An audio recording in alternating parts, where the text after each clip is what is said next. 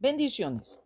Una cuarta lista sobre los dones aparece en 1 Corintios 12, 27 al 30. Vosotros pues sois el cuerpo de Cristo y miembros cada uno en particular. Y a unos puso Dios en la iglesia primeramente apóstoles, luego profetas, lo tercero maestros, luego los que hacen milagros, después los que sanan, los que ayudan, los que administran, los que tienen don de lenguas. Son todos apóstoles, son todos profetas, todos maestros, hacen todos milagros, tienen todos dones de sanidad, hablan todos lenguas, interpretan todos. Al leer este texto bíblico, podemos hacer una observación que todos los dones mencionados en esta lista, con excepción del don de ayuda, ya los hemos estudiado uno por uno en lo particular.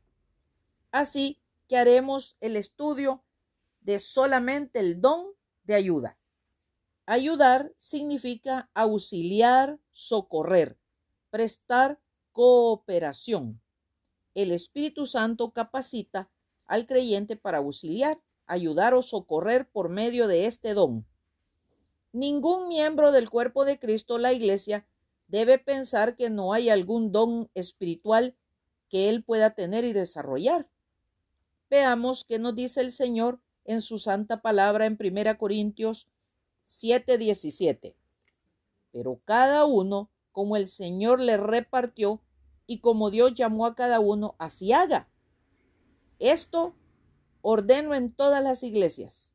En Romanos 12 del 3 al 6 dice, digo pues, por la gracia que me es dada a cada cual que está entre vosotros, que no tenga más alto concepto de sí que el que debe tener, sino que piense de sí con cordura, conforme a la medida de fe que Dios repartió a cada uno. Porque de la manera que en el cuerpo tenemos muchos miembros, pero no todos los miembros tienen la misma función, así nosotros, siendo muchos, somos un cuerpo en Cristo y todos miembros los unos de los otros. De manera que, teniendo diferentes dones, según la gracia que nos es dada, en Efesios 4:7 dice, pero a cada uno de nosotros fue dada la gracia conforme a la medida del don de Cristo. Y en 1 Corintios 12:11 dice, pero todas estas cosas las hace uno y el mismo Espíritu repartiendo a cada uno en particular como Él quiere. Ahora bien, hay que tener bien claro que no todos pueden tener un solo don, por esto hay diversidad aparentemente. Algunos creyentes están dotados en especial por el Espíritu Santo para ser ayudantes. Se les ha dado la habilidad especial de dar auxilio a otros. Examinemos algunos pasajes bíblicos que mostrarán la forma en que el don de ayuda operó en los comienzos de la iglesia. Hechos 18:27 dice, y queriendo él pasar a Acaya, los hermanos le animaron y escribieron a los discípulos que le recibiesen. Aquí el verbo animar es sinónimo de ayudar, lo cual hicieron con Apolos. Romanos 16:9 dice, Saludad a Urbano, nuestro colaborador en Cristo Jesús. No se nos dice lo que este hermano hizo para ayudarle a San Pablo. Solo podemos imaginarlo. Pero sí estamos seguros de que los creyentes que tienen el don de ayuda son muy valiosos para el cuerpo de Cristo, la iglesia. Filipenses 4.3 dice, Asimismo te ruego también a ti, compañero fiel, que ayudes a estas que combatieron juntamente conmigo en el Evangelio, con Clemente también y los demás colaboradores míos, cuyos nombres están en el libro de la vida. Algunos estudiosos bíblicos interpretan la palabra combatieron como trabajaron arduamente conmigo. La función del don de ayuda consiste en dar a los creyentes en el cuerpo de Cristo, la iglesia, la habilidad para ayudar a los líderes y a la iglesia en general en su labor de evangelizar al mundo y edificar al cuerpo, o sea, ayudar para que se realice el trabajo de extendimiento del reino de Dios. La función del don se refiere a la, a la habilidad de ayudar. El propósito se refiere a la ayuda en sí misma. Por ejemplo, tal vez un hermano tenga la habilidad especial de orar. Esta es una función del don de ayuda. No obstante, su habilidad de ayuda no le hará ningún bien al cuerpo de Cristo, la iglesia, sino hasta que ponga en práctica el don al hacer oraciones. Cuando él ora, se cumple el propósito de su don. En general, indica una variedad de acciones de ayuda que pueden estar inspiradas por este don. Lamentablemente en este mundo metalizado se nos ha enseñado que son los ricos los que tienen la obligación de ayudar, porque ellos poseen riquezas. Es a los pobres a los que se les pide que trabajen con sus manos con el fin de poder compartir con los necesitados. En todo os he enseñado que, trabajando así, se debe ayudar a los necesitados y recordar las palabras del Señor Jesús que dijo, más bienaventurado es dar que recibir. Así que los que somos fuertes debemos soportar las flaquezas de los débiles y no agradarnos a nosotros mismos. El que hurtaba no hurte más, sino trabaje, haciendo con sus manos lo que es bueno para que tenga que compartir con el que padece necesidad. Y respondiendo les dijo, el que tiene dos túnicas, de al que no tiene. Y el que tiene que comer, haga lo mismo.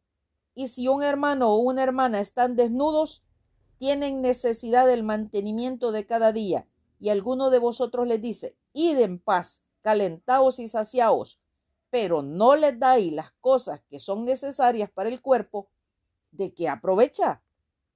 Nos dicen Hechos 20:35, Romanos 15:1, Efesios 4:28, Lucas 3:11, Santiago 2, 15 y 16 respectivamente.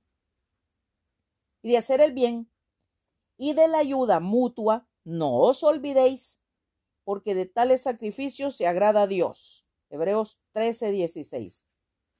Para concluir, haremos un breve resumen de los dones. Los consideraremos entre grupos.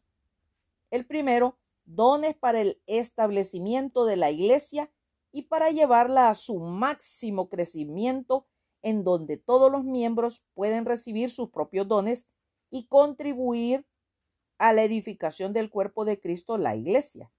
Apóstoles, profetas, evangelistas y pastores maestros, los cuales son elegidos por el Señor, cautivados por Él, dados no para alguna iglesia en particular.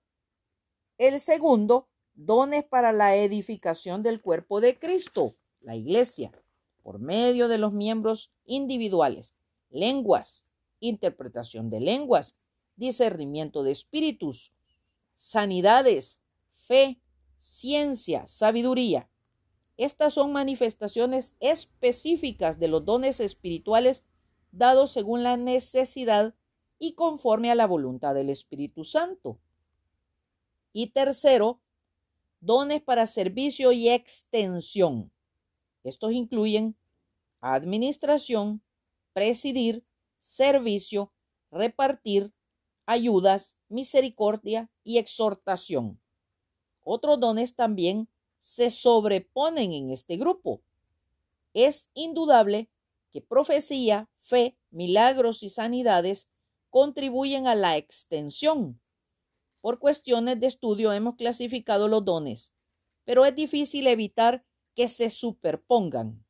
Tampoco la santa palabra de Dios distingue entre dones que sean más sobrenaturales o menos sobrenaturales.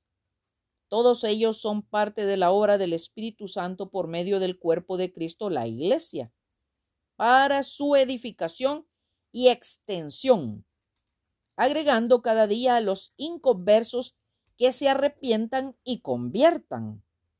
También hay que señalar y a la vez aclarar que muchos confunden sobrenatural obra del Espíritu Santo con espectacular, porque abusan priorizando la vanidad, el orgullo y la soberbia, llegando al extremo de actuar carnalmente fingiendo que es una obra del Espíritu Santo de Dios.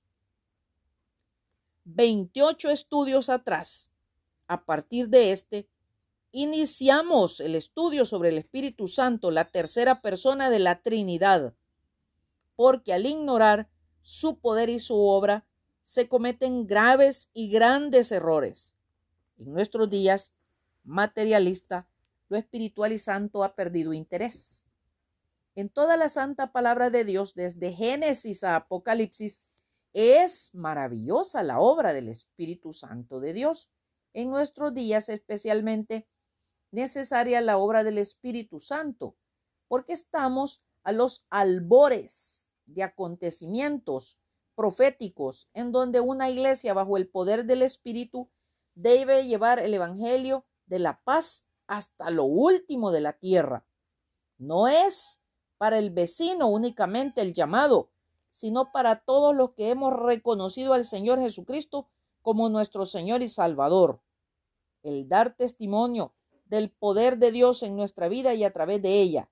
Oremos para depender exclusivamente del Espíritu Santo, haciendo morir en nosotros la corrupción de la carne.